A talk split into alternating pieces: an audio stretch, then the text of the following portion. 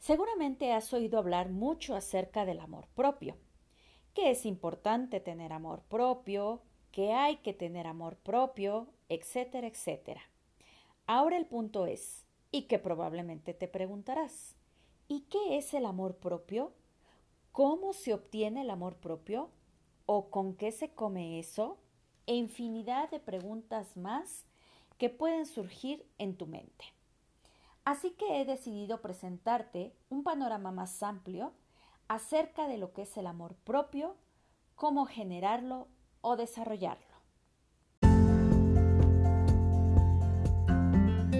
Estás escuchando Atiende a tu corazón con Lilia Miranda, en donde aprenderás a descubrir e identificar todo lo relacionado con tu mundo emocional para vivir una vida feliz y en plenitud.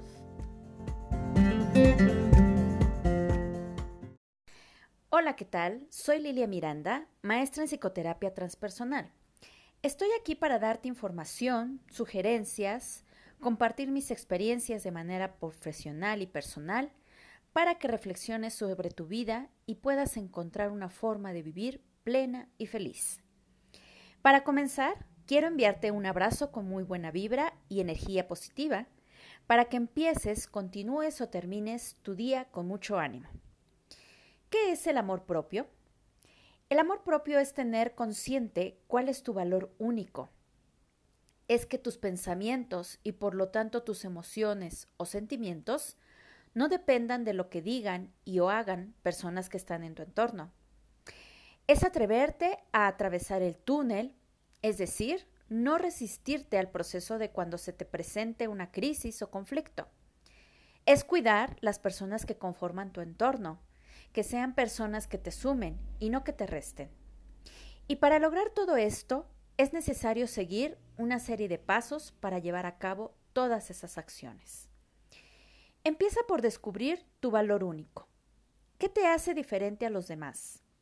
Tal vez tienes habilidad para escuchar, para crear platillos o algunas otras cosas, para hacer operaciones matemáticas de manera mental y forma rápida, para ser amigos muy fácil, etc. Piensa, reflexiona cuál es tu valor único. Ya que hayas descubierto eso, observa, date cuenta cuál es tu propósito de vida.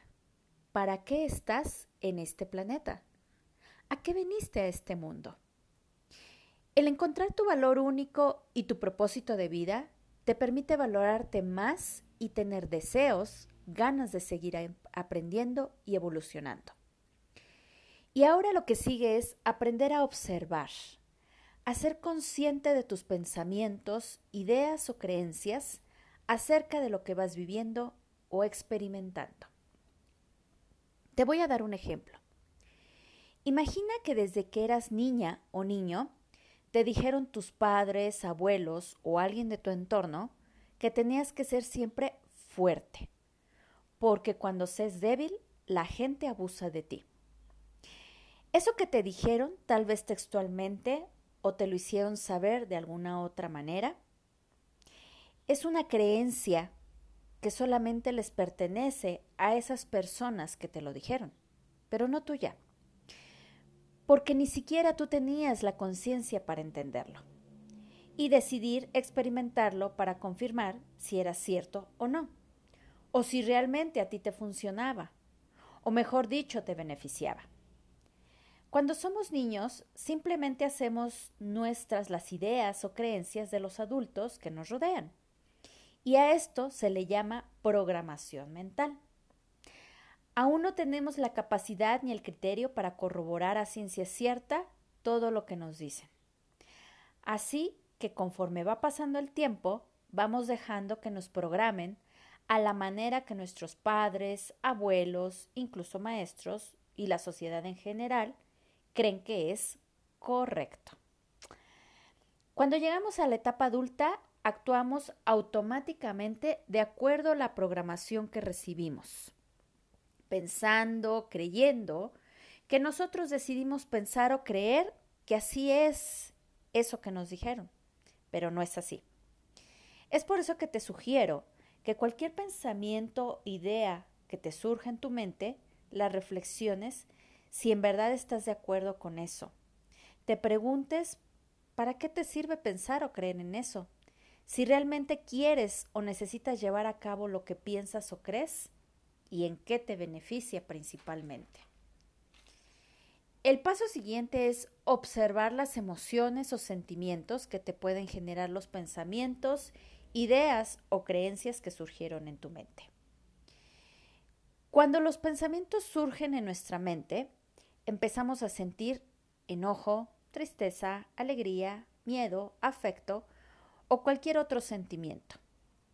Aquí la cuestión es que en el momento que surge el pensamiento, son segundos los que pasan para que surja la emoción o ese sentimiento. Por lo tanto, la mayoría de las veces nos cuesta trabajo identificar el pensamiento que dio origen a la emoción, por lo que también nos lleva inmediatamente a la acción.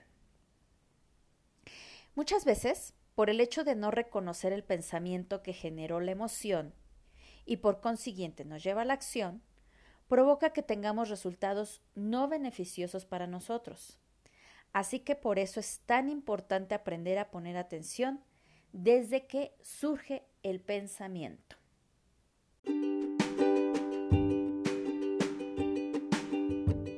Si no has escuchado sobre Anchor, es la forma más fácil de hacer un podcast. Déjame explicarte. Es gratis, existen herramientas de creación que te permiten grabar y editar tu podcast directamente desde tu teléfono o computadora. Anchor distribuirá tu podcast por ti para que pueda ser escuchado en Spotify, Apple Podcast y muchos más.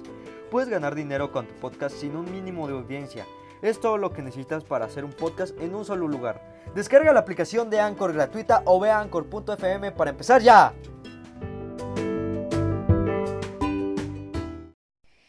Y bueno, e, para eso te voy a poner un ejemplo. Cuando alguien te insulta, obvio a la mayoría no nos gusta que nos insulten. El punto aquí es que normalmente nos enganchamos al insulto enviado y enseguida surge la emoción, ya sea el enojo, no sé, a lo mejor tristeza, pero por lo general enojo. Luego, la acción, que por lo regular es regresar el insulto.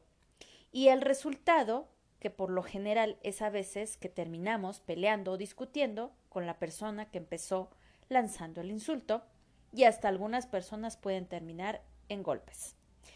Ahora, aquí para resolver este punto y aprender a desarrollar el amor propio, necesitamos pasar por el siguiente proceso. Cuando se recibe el insulto, es hacer una pausa y preguntarse, ¿acaso si soy eso, eso que me dijeron, y que tal vez, no sé, te dijeron estúpido, tonto, inútil, etcétera, etcétera. O te dieron a entender eso, o tú lo percibiste así. Si tu respuesta es no, entonces, ¿para qué enojarte? ¿Para qué sentirte como te estás sintiendo de manera, pues tal vez negativa? Si tu respuesta es sí, recuerda, ¿quién te decía así de niño o de niña o te hacía sentir así? Ya que cuando sucede esto, esos insultos recibidos en la infancia se quedan en el inconsciente, los cuales también nos generaron alguna emoción. En la infancia por lo general es tristeza, que en la adultez se convierte en enojo. Y esto hace que actuemos de manera reactiva, sin pensar en los resultados o consecuencias que puedan traer. Al final, eso es falta de amor propio porque no estamos valorando que no nos merecemos tratarnos de esa manera. ¿Y a qué me refiero? Que al recibir el insulto, es decir, en el momento en que tú te quedas enganchado con lo que te dijo la otra persona, es como regresar a tu niñez, a ese insulto que te dijeron de pequeño y que se quedó introyectado en tu inconsciente. Por lo tanto, ya en tu adultez estás aceptando inconscientemente que sí eres eso que te dijeron o ese insulto que te dieron, ¿ok? O sea, te la crees. Por ende, es necesario hacer consciente el hecho de que yo me merezco lo mejor. Por lo tanto, hago consciente y recuerdo mi valor único que es y te lo dices, te dices cuál es tu valor único y no te crees lo que la otra persona te dijo. Así que por lo tanto, estás tratando o estás manejando y atravesando ese proceso que yo te platiqué en un principio, atravesando ese túnel, ese túnel que muchas veces evadimos porque no queremos enfrentarnos con esa parte de decir, bueno, pues sí, en algún momento a lo mejor alguien me dijo que yo era tonto, que yo era inútil, o me hizo sentir así, o que era estúpido, o que no podía hacer tal o cual cosa. Pero sin embargo, ahora que soy adulto, reconozco que no es cierto. Y que a lo mejor si por muchos años me sentí así, pues no, lo voy a reprogramar. ¿Ok? Entonces, en ese momento que tú resuelves este paso y que no te resistes a este proceso, a este pasar por ese túnel, los resultados se van a tornar benéficos para ti. Tu amor propio se va a ir creando en ti y tu entorno, tu entorno por lo tanto también, a manera que comienzas a tratarte mejor, haces lo mismo con las personas de ese entorno y vas generando una energía positiva que al mismo tiempo te hace atraer gente con esa misma energía. En general, es así como se desarrolla, se genera o se crea el amor propio. Sin embargo, es necesario trabajarlo a más profundidad, ya que cada quien es diferente o tiene una historia diferente. Por lo que aquí lo que estoy tratando de hacer es compartirte los pasos principales para que empieces a tomar conciencia de tu ser, te des cuenta en qué paso estás o si, al, o si al caso no estás en ninguno. Te invito a que tomes la decisión de comenzar con tu desarrollo del amor propio, a generarlo, acercándote a algún apoyo profesional, incluso estos son de los aspectos principales que yo trabajo con mis clientes en mi programa de entrenamiento mental.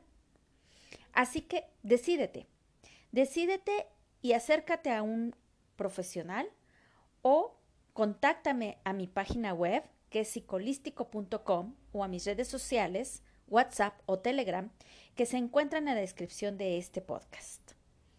Estaría encantada de servirte, guiarte, apoyarte y acompañarte en tu proceso de cambio en tu vida personal.